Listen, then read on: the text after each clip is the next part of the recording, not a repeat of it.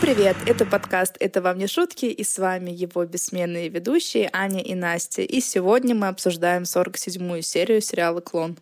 У меня такое ощущение, как будто бы мы с тобой, Аня, подкаст не записывали уже целую вечность, потому что, дорогие слушатели, прошлый наш выпуск был немножко предзаписан, потому что мы не смогли записаться на прошлой неделе. И я совсем отвыкла от того, чтобы говорить в наш роскошный агрегат, наше роскошное профессиональное оборудование и чувствовать себя как-то не очень уютно. В моей тарелке. Но, тем не менее, я хочу поделиться новостями. Я, благодаря своему нечеловеческому упорству в делах, в которых не нужно упорствовать, нашла клон на португальском языке.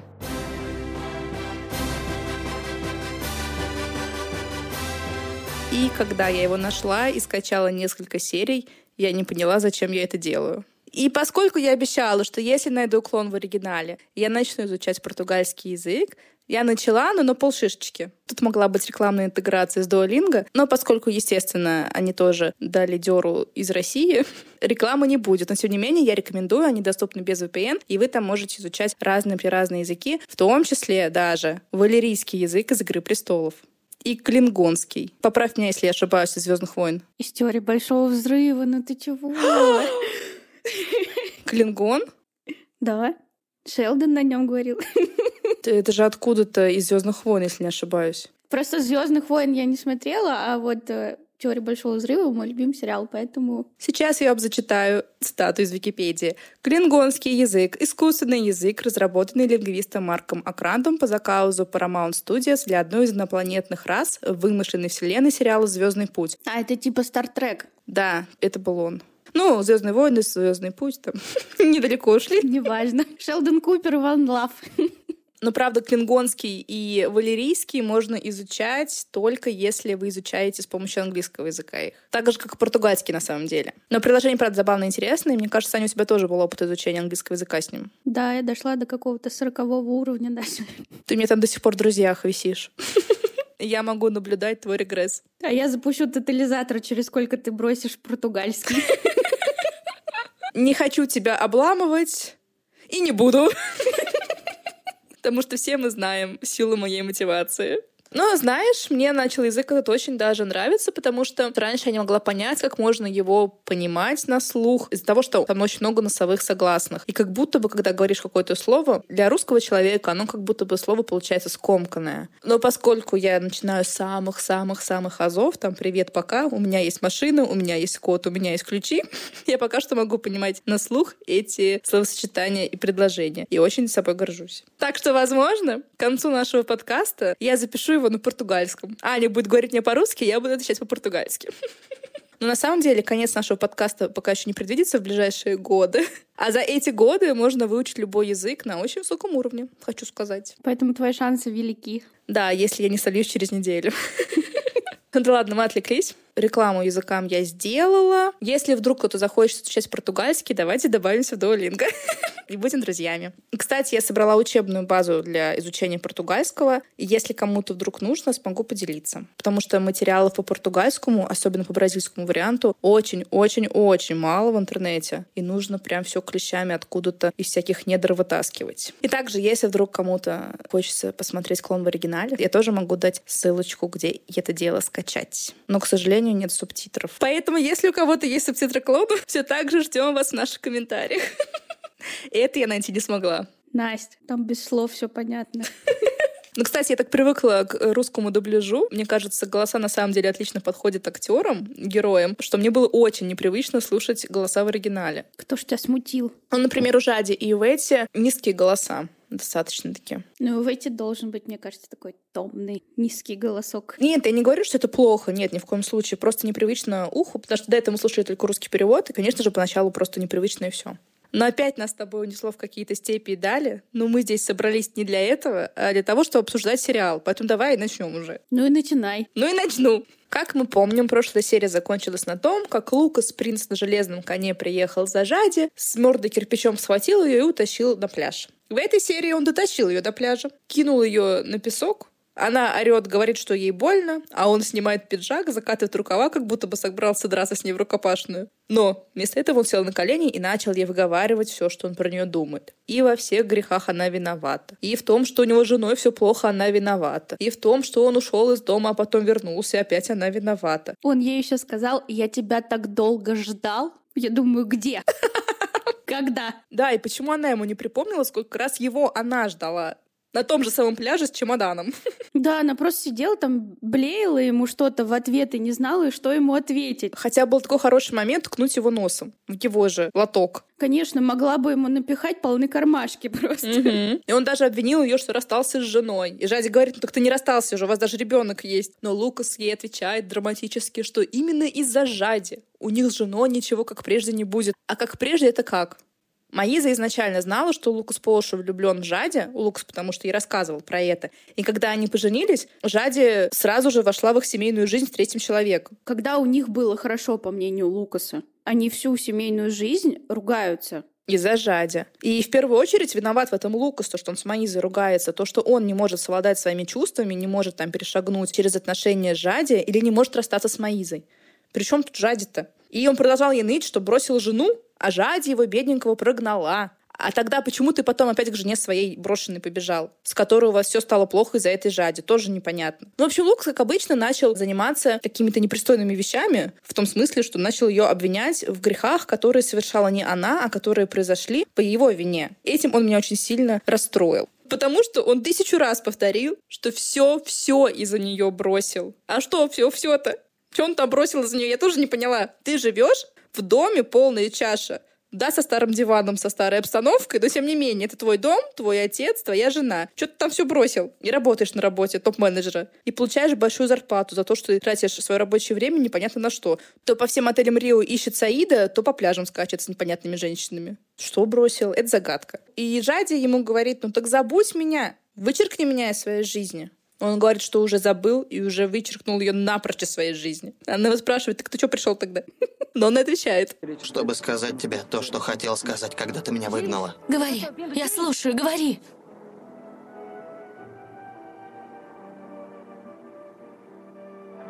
Ты лживая, Жади. Мне повезло что твой дядя увидел меня.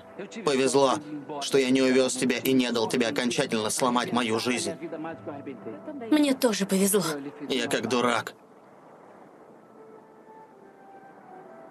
Думал, что спасаю любимую женщину. Женщину, которая любила меня. А ты меня использовала. Ты приехал по своей воле. Ты бессовестная.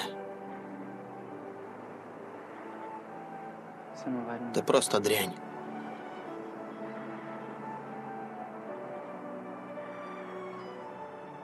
Просто дрянь. Как вы можете догадаться по тону его голоса и по музыке, после слова «дрянь» он накинулся на нее жаркими поцелуями. И она ему ответила. Ну, естественно. Я бежал за вами сказать, как вы мне безразличны, называется. Ну, начало его тирады я имею в виду. Какие выводы мы можем из этого сделать, Ань? То, что они два дурака. То, что Лука смог просто написать ей телеграммой то, что он хотел ей сказать, и все. И не мучился бы все эти семь лет.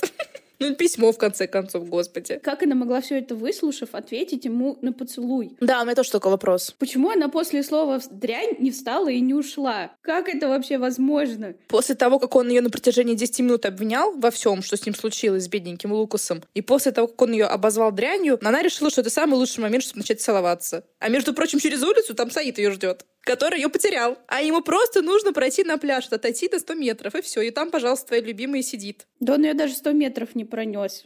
Бросил ее там. Ну, конечно же, поскольку у нас тут случилось такое важное событие, как встреча Лукаса и Жади, их поцелуем посвятили половину серии, как обычно, когда нам показывают их после большого перерыва. И меж чмоками вот этими вот противными Лукас говорит, что она соврала, что не любит его. Она на самом деле его очень любит. Она продолжает его целовать, ручками гладить и говорит, что нет, не соврала, я тебя не люблю. И силой ты вообще меня сюда затащил. Это, по мнению режиссеров и сценаристов, должен был быть милый момент, я так понимаю. А меня тошнило. Меня тоже. Фу. Я, например, люблю моменты и в эти, и Леонидаса, когда они там отношения выясняют, целуются. Но тут просто рука-лицо, рука-лицо. Я не вижу ничего милого. Но, скорее всего, когда я была маленькой девочкой, когда мне там было сколько, 9 лет, когда показывали, мне, скорее всего, нравилась пара Жади и Лукаса. Но я не уверена. Да, я писалась от счастья, когда их видела. Но хорошо, что прошло много-много-много лет, и мы стали мудрее. И нам нравятся инфантильные Ивети и чеканутый Леонидас. Наши идеалы изменились. Назира еще. Не, Назира главная героиня этого сериала и этой серии. Спойлер. Она появится ненадолго, но как? Но как? Ладно, продолжаем. Лукас пока не занимается этими непотребствами на пляже средь бела дня, пытается выяснить, почему она так поступила. И говорит ей, что из-за нее стал другим человеком и больше никого не может любить. Но ты как бы не пытался больше никого любить, во-первых. А во-вторых, что значит больше никого? Их было больше, чем одна Маиза. Ну вот, когда я выучу португальский, я посмотрю эту серию в оригинале и вернусь к вам справками. До встречи через пять лет. Может быть, это переводчики нас накосячили. А я вот не поняла, почему Жади ему не сказала вот эту причину, почему она от него отказалась. Почему она просто сидела и там мямлила? Ну, специально, потому что это клятва же, да? Ну, я думаю, что, во-первых, да, это клятва, во-вторых, она, наверное, понимала, что Лукас такую причину просто высмеет, и, наверное, лучше не давать ему возможности надеяться зря. Я не знаю. С другой стороны, она сидит с ним, целуется, обнимает его и в это время говорит, что не любит. Ну, как бы... Да, на теннисный корт приперлась. Ну. Да. Ну а кто будет говорить о логике, если есть чувство, Аня? И Мактуб. Ну вот-вот. Мы помним. Но Жади на все это его нытье отвечает, что ничего, собственно, не изменилось, уйти она к нему также по-прежнему не может, и вообще у него семья, дети и дальше по списку. Говорит, что у нее тоже скоро будут дети с Саидом вообще-то. Дети во множественном числе. И они продолжают целоваться, пока вот говорят такие вещи. И Лукас ей заявляет, что дает ей последний шанс вот прямо сейчас и просит ее остаться с ним. Последний раз, говорит, даю тебе руку и прошу остаться со мной. И буквально дает ей руку, чтобы вы понимали. А мне интересно, что изменилось с последнего их там плана, с последнего их раза, когда они собирались сбегать. Она так и замужем, у нее так и нет паспорта, потому что, я так полагаю, документы она обратно положила в сейф. И она так и остается мусульманкой. Так она в Бразилии, он ее сейчас посадит в свою квартиру, и она там будет жить. Как нелегал без документов. И бояться открывать двери, ходить в магазины. Хороший план. В принципе, он ничем не хуже всех тех, которые были до. Ничуть им не уступает. Все, как они любят. Теперь я понимаю, что Лукас на самом деле очень плохой, скорее всего, менеджер своей компании. Когда Леонидас умрет, то эта компания обречена, потому что стратегического планирования у Лукаса просто нет. У него нет такого навыка. Он, скорее всего, эти пары прогуливал в университете. Ну, либо он, наверное, универ свой так и не закончил, как мы выяснили в прошлой серии. Нам ничего не показывали такого. Но еще на юриста учился. Начнем с этого. Ну, плохо учился. Ну, скорее всего. И что делает Жади?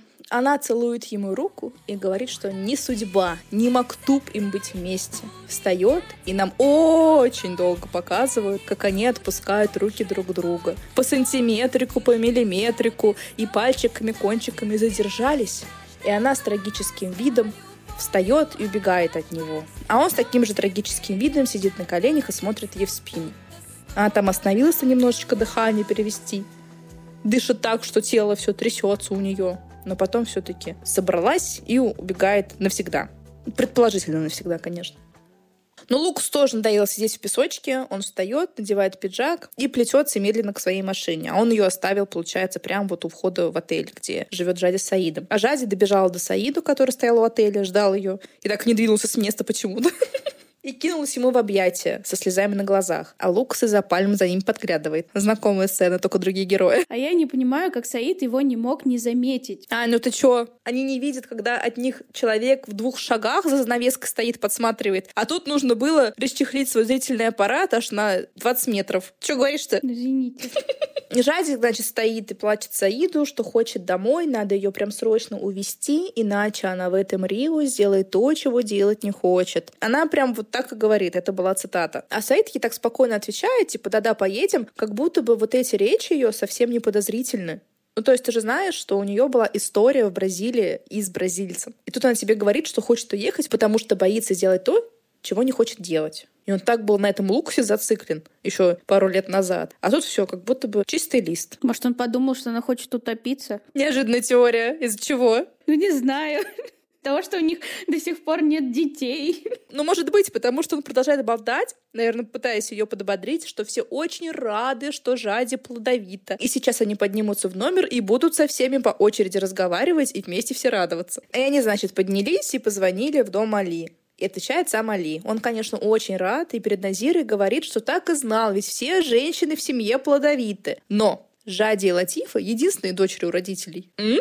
Может, там еще есть женщины в семье? Ну, его жены. Там у жены, я так понимаю, что много детей. Но вот именно если говорить про родителей Жади и Латифа, то там женщины были не сильно плодовиты. Ну, по меркам Марокко, по меркам дяди Али. Назира говорит, что все замечательно, что она здорова, как корова, но детей-то все равно нет. Говорит, раз у нет физических проблем, то с Аллахом есть, и он ее не любит. Как в воду глядит. А Латиф продолжает танцевать в доме Али с Мухаммедом и говорит, что женщины в доме танцуют и поют, потому что радуются, что Жади может иметь детей. Вот это вот событие. Они даже ради этого праздник устраивают среди бела дня. Я бы хотела, наверное, жить в доме Али все таки Что не день, то праздник, что не известие, то радость. Мухаммед говорит то, что они обе были заколдованы, а Мухаммед разрушил колдовские чары. Но Жади ты еще не разрушил, Мухаммед. Но вернемся опять в Риву, где Жади собирает свои вещи, и Саид спрашивает, уверена ли она, что хочет вернуться. И он делится с ней, что очень боялся привозить ее в Рио, потому что ей так здесь нравилось, у нее здесь была такая хорошая жизнь, о которой она постоянно скучала в Марокко, и что она не захочет из-за этого возвращаться обратно в Фес. Ну а слава богу, все хорошо, и по глазам он ее видит, что Рио ей так больше не нравится. Жади на него посмотрела таким глубоким взором, погладила лицо очень так нежно. И он сказал в третьем лице о себе, что все это означает, что Саид завоевывает ее любовь. Другого вывода сделать было нельзя. Очень долго воевать приходится, Саид, тебе не кажется? Столетняя война какая-то идет уже. Да, раз отступила любовь к Риву, то значит неминуемо подходит любовь к Саиду, так что ли? Ну, Саид там на своей волне у нас, как обычно. Ну а в доме Ферасов все стабильно. У них очередной разлад. Лукуса потерял Леондес, и Далва ему сказала, что тот поехал на работу, но, видимо, так и не доехал. А Маиза плюхнулась на диван, и он под ней, видимо, чуть не рассыпался, потому что она начала вытаскивать из обивки какие-то пушки, причем в таком огромном количестве, и говорит Далве, надо хоть обивку сменить. Там уж клопы, наверное, завелись за все эти годы. И не только. Как он не истлел-то вообще непонятно. Но Леонда сразу говорит, нет никаким ремонтом. И начал с Далвой вспоминать, как на нем когда-то возлежал Диогу. Просто с момента смерти Диогу прошло где-то 8 лет. То есть Дивану минимум 8 лет, но скорее всего 28. Потому что, когда нам показывали воспоминания Лукаса о детстве с Диогу, там стоял и этот же диван. И они за все это время даже обивку не удосужились поменять. Они чего ждут, то чтобы он прям пружины им в зад вонзил? Я не знаю, что они хотят. То, если пружина так сделает, они все равно его оставят на месте. Скотчем заклеят. Но не обязательно же выбрасывать его. Там, скорее всего, у них есть какие-то свободные помещения в доме в таком большом, гараж. Ну, туда отвезите и сделайте музей Диогу. Зачем в доме хранить эти реликвии? Тем более, на самом деле, могут быть опасны для здоровья. Музей Диогу — дом. Ну, переедьте в соседний. Маиза, конечно же, от этих речей психанула. В очередной раз. Да, и убежала в спальню. Леонидас не понял, что такое произошло, и сказал Далве, что та просто нервная какая-то. И ушел на работу. А Далва побежала успокаивать Маизу. Оставь меня, Далва. Оставь меня. Не обижайся на сеньора Леонидаса. Ему дорог этот диван, как память о Дьогу. В этом доме все напоминает о Дьогу, все. Между прочим, когда-то мне было сказано, что это мой дом. Так и есть. Что я могу менять и переставлять здесь все, что захочу. А на самом деле я ничего не могу здесь сделать. Маиза. В этом доме нет ничего моего, Далва. Ничего. И все из-за какого-то дивана. Диван — это мелочь. Это мелочь. Муж и тот не мой. Не говоря уж о диване. Бедная Маиза. Что тут можно сказать? Мы тоже помним эти речи, мы даже, по-моему, записывали эти речи в аудио, когда Леондис говорил и обещал себе божился, что вот ты приедешь в этот дом, это будет твой дом, делай, что хочешь. А потом из раза в раз он ее обрубал при малейшем ее желании поставить стул в другой угол. И она все эти годы, сколько она там с Лукасом уже живет, 4-5 лет, она не чувствует себя хозяйкой. Мало того, что Лукас ей мозга делает, своими какими-то изменами, газлайтингом или там я еще не знаю чем, а, так еще она и дома себя не чувствует как дома. Хотя уже вроде ребенка вам родила маленького, принесла, вы же так хотели.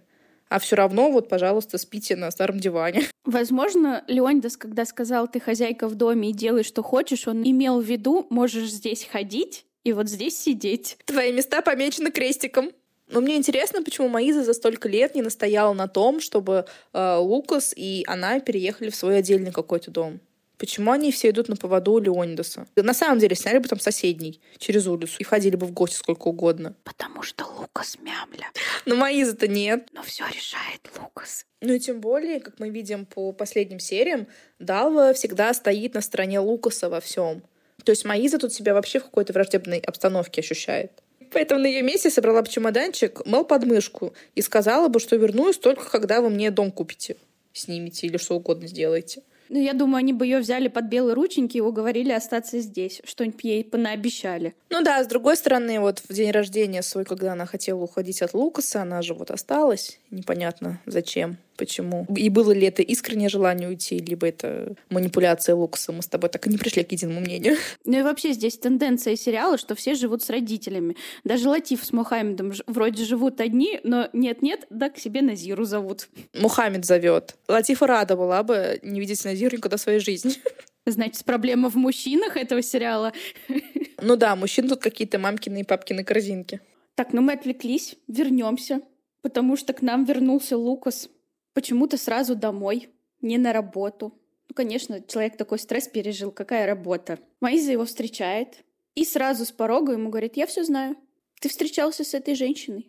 А он и не отрицает. Говорит, ты что, следишь за мной? Маиза в шоке от своего удавшегося блефа и спрашивает, что это правда, а он ее начинает убеждать в обратном. Говорит, это все бред, ты что за чушь здесь несешь? И он вообще никого не просил приезжать. Так это правда или бред? Я на самом деле в этой сцене сама запуталась. То ли он ей признается, то ли он говорит, что она глупости говорит. Как с ним вообще можно общаться и жить? Но он сначала признался, а потом решил быстро переобуться обратно. Слишком быстро. Я не успеваю отслеживать. Специально, чтобы ее в смуту ввести. Это же невозможно общаться с таким человеком. Все время какие-то двойные смыслы. Сначала он такой, потом он уже другой. Ну, у Маизы от этих двойных смыслов истерика началась. И она ему рассказала о том, что видела Жади в ресторане. Лукас, конечно, удивился, но Маиза ему не поверила и начала кидаться вещами. Надеюсь, они принадлежали не Диогу. Ты никогда не порывал с ней. Неправда. Зачем ты явился в дом в такое время? Пришел собрать чемоданы? Как тогда, в Марокко? Маиза, перестань, хватит. Ты пришел сообщить мне, что уходишь к ней? Нет, Маиза. Ты снова пришел попрощаться, да? Маиза, нет. Все кончено, понимаешь? Кончено. У нас с ней ничего нет и никогда не будет. А тогда почему ты хранишь в своих вещах ее фотографию? Я говорил тебе про эту фотографию. И кулон ее ты тоже хранишь. Маиза. Ты говорил, что отправишь его обратно в Марокко, что оставишь его в сейфе отца, кто-нибудь из ваших сотрудников отвезет его ей. Его уже отвезли. Уже. Или она сама за ним приехала? Слушай, Маиза, если Жади сейчас в Бразилии, я здесь ни при чем. Я не могу распоряжаться чьей-то жизнью. Я не могу запрещать Жади приезжать в Бразилию. На каком пляже вы встречались, Лукас? Ну, тут, конечно, Лукас Газлайсер и все такое, но мне интересно, почему медальон не у нее? Потому что, насколько я помню, в прош... из прошлых серий с ее дня рождения она поставила условием, что либо она, либо медальон. И медальон она просила отдать ей в руки. И он, получается, ей так и не отдал. И она опять ему это простила и спустила на тормозах. И четыре года молчала. Потому что это было прям твердое условие. Я даже пересмотрела наши конспекты и пересмотрела момент в серии, где она говорит на его возражение, что я его отправлю, я его продам. Нет, мне отдай в руки, иначе ничего не получится. Но, как мы видим, прошло 4 года, а медальон она так и не получила. И в конце аудио, когда она сказала, что видит по глазам, Лукас опустил глаза на свою обувь, и она была в песке. Получается, он ходит в грязной песочной обуви по коврам дома Ферасов. Ты что, сошел с ума? Сколько нужно будет пылесосить бедной Далби? А раньше не было беспроводных пылесосов. Нужно вот тащить свою бандуру такую большую по этажам. Кошмар. Так у них есть бедная, несчастная эта девушка. Ну, лучше бы Дал тащила. Дал мне не так жалко, как этих бедных девушек. Сразу ничем не занимается. Ну, меня вообще, конечно, все время коробит, как э, в этих иностранных сериалах все ходят в уличной обуви, прыгают на кровать, на диван и разносят грязь по всему дому. Конечно, говорят то, что в Европе, в США там а, дороги моют с мылом и так далее, но мне почему-то кажется, что в Рио не моют дороги с мылом. Там у них есть другие проблемы и заботы. И бюджет тратится на нечто другое. Ну, может быть, там более сухой климат и нет такой влажности. Ну, какая разница-то? Все равно же грязь, пыль, а люди выбрасывают мусор на дорогах, собачки какают, писают. Ну, не знаю, я, я, я не могу. Ну, когда они просто ходят по коврам, мне не так страшно. Но вот когда они с этими ногами запрыгивают на кровати... Меня пугает все из этого. Но я надеюсь, что это просто для сериала так делается, чтобы, знаешь, там не светили своими дырявыми носками. А на самом деле люди в Бразилии разуваются. Но в наших современных сериалах тоже, кстати, никто не, раз, не разувается, все в обуви ходят. Да? Не замечала. Надо присмотреться. Настя, смотри Ефросинью, у тебя все хорошо будет в жизни. Это что такое? Наш русский сериал. Ты откуда его знаешь? Меня бабуль смотрела. А. Я смотрела с бабушкой Кармелиту. Ой, следующий наш подкаст. Если вы ждете, ставьте огонечек. Ну да, опять из этого аудио меня поражает, что опять же он говорит сначала, что виделся, потом говорит, что не виделся, потом она его палит, что он был на пляже, и он опять подтверждает, что виделся. Можно сойти с ума. И Маиза так и сделает. Но Маиза, значит, психанула от всего этого, села в свою машину и уехала в офис, чтобы поговорить со своим свекром. И меня удивило, что у Маизы такая обычная непримечательная машина, потому что Лукас у нас разъезжает то на УАЗике, то, пожалуйста, на спорткарах. Все деньги любимому сыну. Да я говорю, Маизи, наверное, дышать через раз разрешают там. Это просто всесторонний абьюз, думаешь, да, в этом доме? Да. Абьюз не абьюз, а Леонид очень рад ее видеть в офисе и говорит, что счастлив, что она на него не обиделась тогда из этого дивана несчастного, а пришла навестить. Леонид так и не понимает, почему Лукаса нет, потому что Лукас у нас топ-менеджер, и у нас никому не отчитывается, даже своему отцу, где он там шатается, по каким отелям и по каким пляжам. Но Маиза говорит, что она не к Лукасу приехала, а забрать украшение, которое Лукас держит в сейфе отца на работе. Леонид сразу же достал эту коробочку из сейфа своего и отдал ей. Тут был маленький диалог, где мы узнаем, что Маиза хочет отдать Мел в школу для малюток. Но Леонидас думает, что это очень рада. На что, по моему мнению, Маиза справедливо замечает, что ей надо с детьми общаться, а не со взрослыми сидеть. Тем более с такими взрослыми. С Далвой, блин, и с Леонидасом. Ну, потому что Мел же три года, или даже четыре годика. Мне кажется, самое время отдать ее в какие-то развивающие учреждения. Просто эта сцена, мне кажется, была для того, чтобы подчеркнуть, что Маиза не то чтобы строгая мать, но как будто бы не сильно привязана к дочери. И этот диалог служил тому, чтобы негативно немножко ее подкрасить. Тебе так не показалось? А мне показалось, что это для того, чтобы показать, что у Маизы есть свое мнение, мнение, а ей все всегда перечат. То есть мы с тобой были зациклены на разных вещах. Я все упорно ищу, что сценаристы хотят в негативном свете окрасить Маизу. А ты думаешь, что они пошли глубже и показывают нам, как все против нее, но она у нас стойкий оловянный солдатик, да? Да. Спасибо, что за меня сказала. Всегда пожалуйста. Ну, у нас Маиза уезжает, и наконец-то в офис соизволил явиться Лукас. Но не за тем, чтобы работать, а за тем, чтобы забрать кулон из сейфа и отправить его Жаде якобы в Марокко. Но кулон-то уже нет, о чем отец и говорит ему. И вечером Лукас вернулся в бешенстве и спрашивает у Маизы, где же этот кулон. А Маиза его продала. И опять началась ссора и бесконечные взаимные претензии. Ничего интересного, поэтому пересказывать я это уже не хочу, потому что вы все это слышали до этого. И пока что мы оставим Маизу и Лукаса наконец-то в этой серии. А вот когда от Леонидаса уехала Маиза, Леонидас почему-то решил, и почему бы и нет? Позвоните Ветти. А ему отвечает Лео и говорит, что и Ветти нет. Леонидас спрашивает, а кто это говорит? Лео отвечает, я Лео. И Лео бросает трубку, потому что ему не до всяких там львеночков. А бедный Леонидас сидит в шоках. Его как обухом по голове огрело. Заходит секретарша, и Леонидас с ней делится, что так сильно разволновался. Ему показалось, что он сейчас разговаривал с мальчиком, как будто его сыновья в детстве и впал в меланхолию.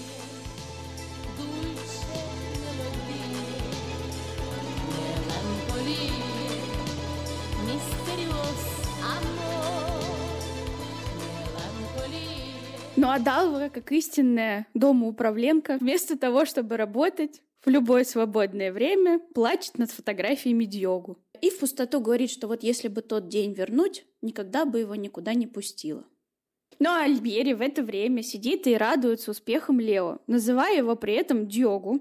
Эдна справедливо замечает, что ты вообще-то рассказываешь о Лео, и почему ты вообще говоришь о нем так, как будто он уже вырос.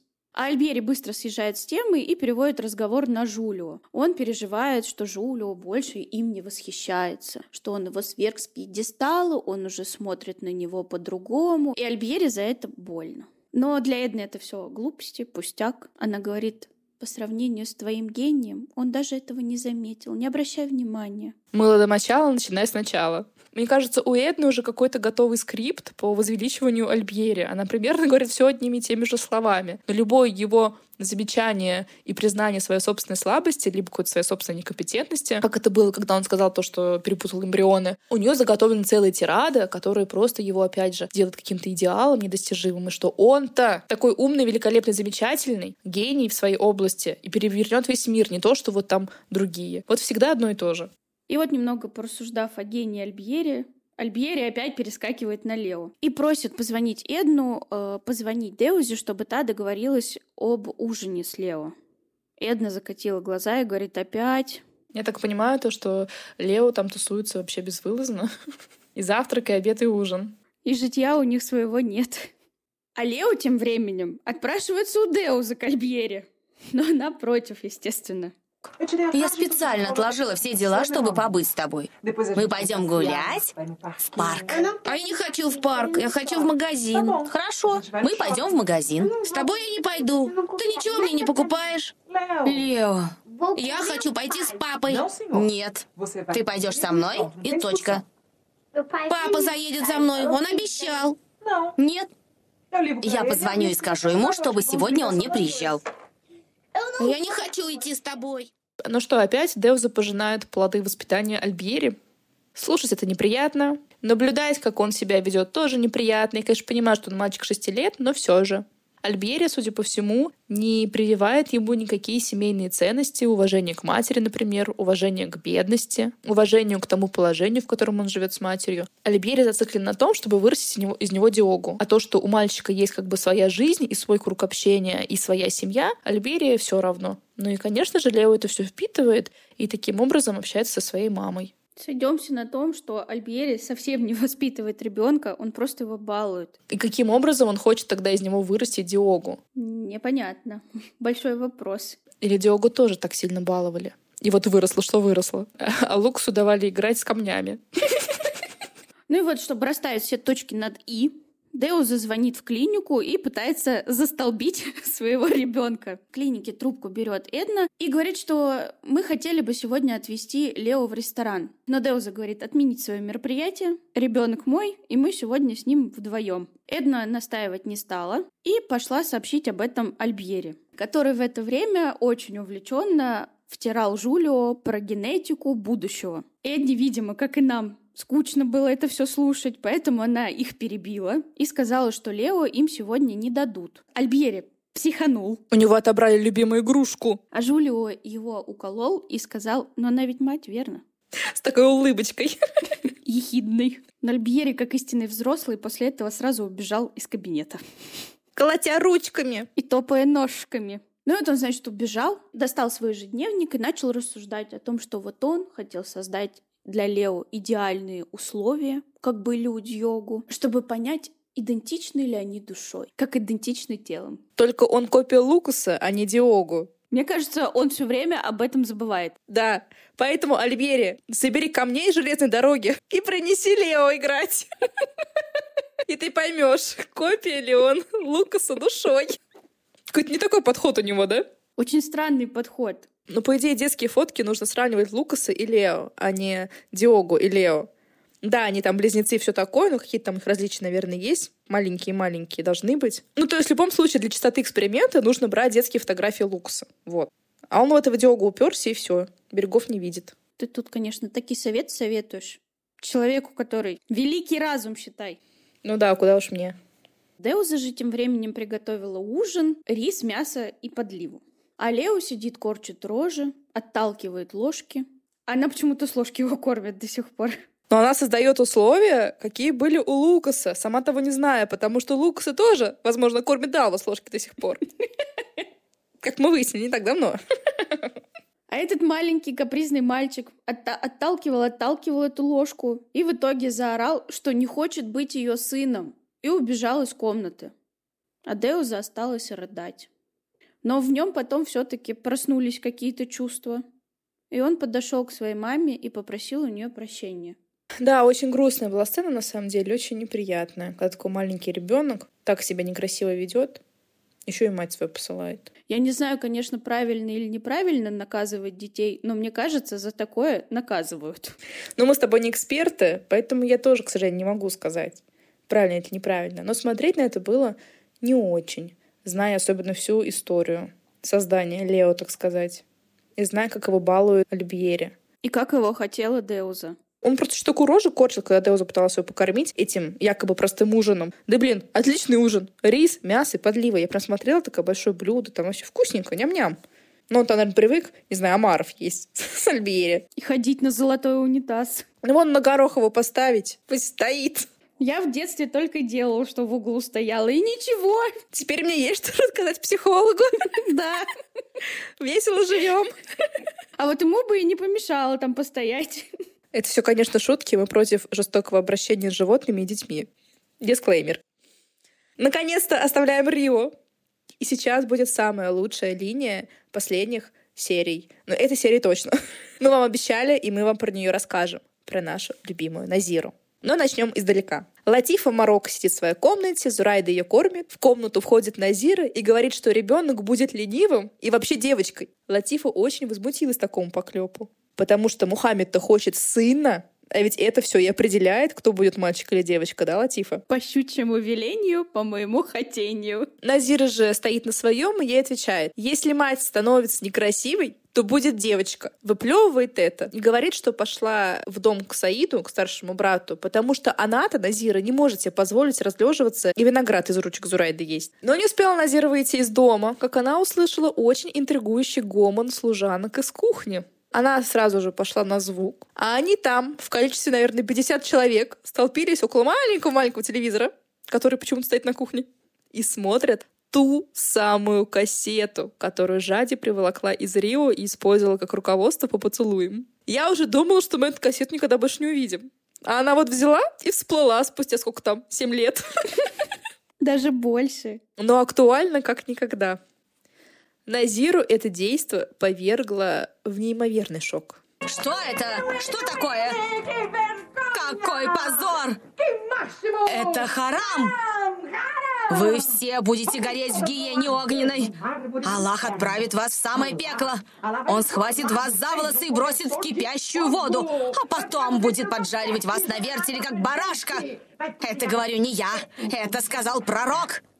Сидали непременно узнает, что у него на кухне одни развратницы. Я вам это обещаю. Служанки-то чуть не расплакались от этих проклятий. А почему они так возбужденно галдели? Просто смотрят на кассету, а там такой крик, правда, устроили. Да поцелуи увидели, женщины в шоке. Ты чё, ты вспомни, как на нее Зарайда смотрела, Латиф, они же там тоже все визжали, в шоках были. Мне кажется, они спокойно смотрели без визгов. Да нет, Латиф там чуть руку себе не съела. Что тренироваться.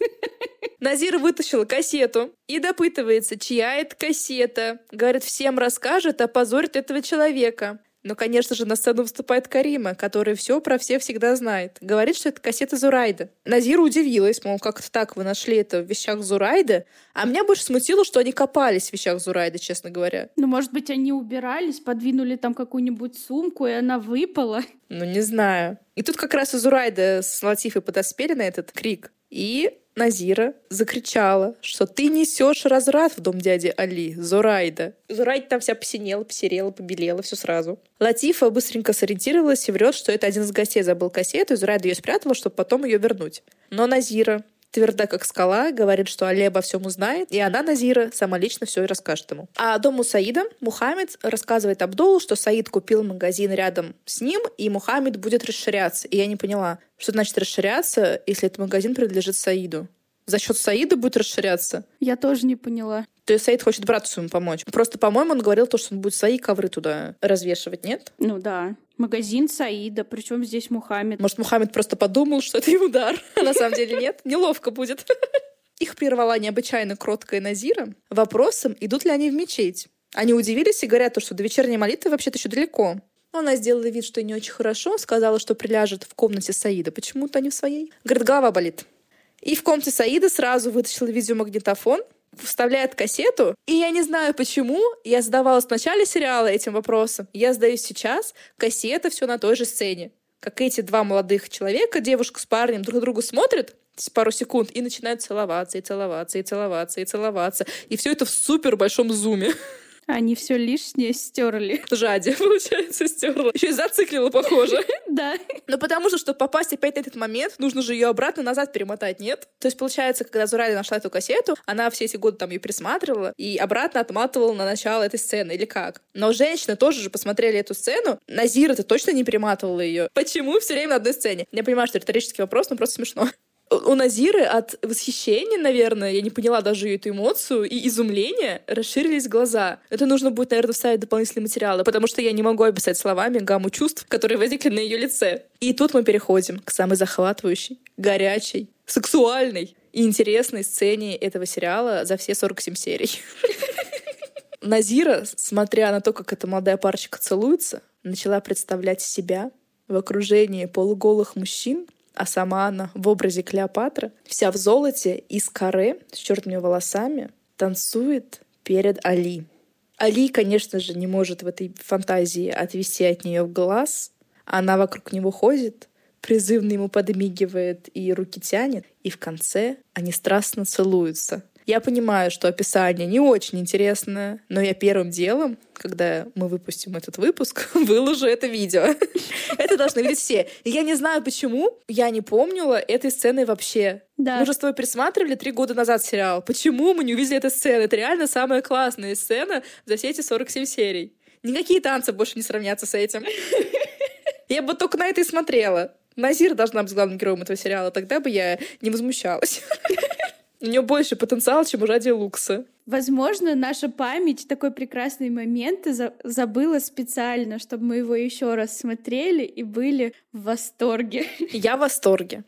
Память спасибо. В общем, Назира, конечно, при своих этих влажных фантазиях вся перевозбудилась, а на кассете все продолжают целоваться. Она там уже себе весь танец представила на пять минут, а они-то все целуются. Настя, не надо завидовать. Я так не умею, у меня бы уже губы стерлись, я не знаю, я бы задохнулась. Что-то страшное случилось бы со мной уже за это время. И Назира, значит, смотрит на эти заглатывающие поцелуи и вслух говорит, что они, ну, подразумевается братья, испортили ей жизнь, и она столько из-за них теряет. Это эти поцелуи вот у дерева бесконечные она теряет. Но, наверное, нам не понять, потому что Назире тоже сколько лет, а она так мечтала о муже, так мечтала о любви, а все никак братья не устроят ее личную жизнь. Я даже сам пыталась личную жизнь устроить от Эдвалду. Но до поцелуя дело не дошло. И слава богу. Я думаю, она ничего не потеряла. Да. В скором времени мы увидим более интересных мужчин в окружении Назиры. Ждем, не дождемся. Ну и на этой прекрасной сцене мы заканчиваем свое вещание на сегодня. Но на следующей серии Иветти наконец решит, что будет продавать в своем магазине, а Лара Назира раскроет секрет бесплодия Жади и подставит бедную Зарайда. Не переключайтесь. Пока-пока. Блин, на самом деле уже не помню, что там было. Я тоже не помню. Реально, две недели прошло, как будто бы вся жизнь. Нам нужно с тобой какие-то таблеточки для памяти пропить. Вообще кошмар какой-то. Как мы помним, наша 46-я серия закончилась на том, что Лукас, такой конь на железном коне, приехал зажать и схватил ее и утащил на пляж. Конь на железном коне. Короче, закругляемся подкаст закрывается. Вот так серию и назовешь. На железном коне. Я хотела интересненько зайти вот так вот. Было очень интересно. Боже, боже. Ну, Лукаш надоел сидеть, страдать. Музыкальная вставка, подожди. Ну как? Какая? Уходи, дверь закрой, у меня теперь было что оставлять. Да вот там я пыталась, да. а ты меня это... Ну давай, я спою, а ты там ставишь. в серии, когда она его посылала в Марокко. Да? да? Блин, а я только сейчас вспомнила. Вот, надо было вот там вот, где не мог тут быть вместе.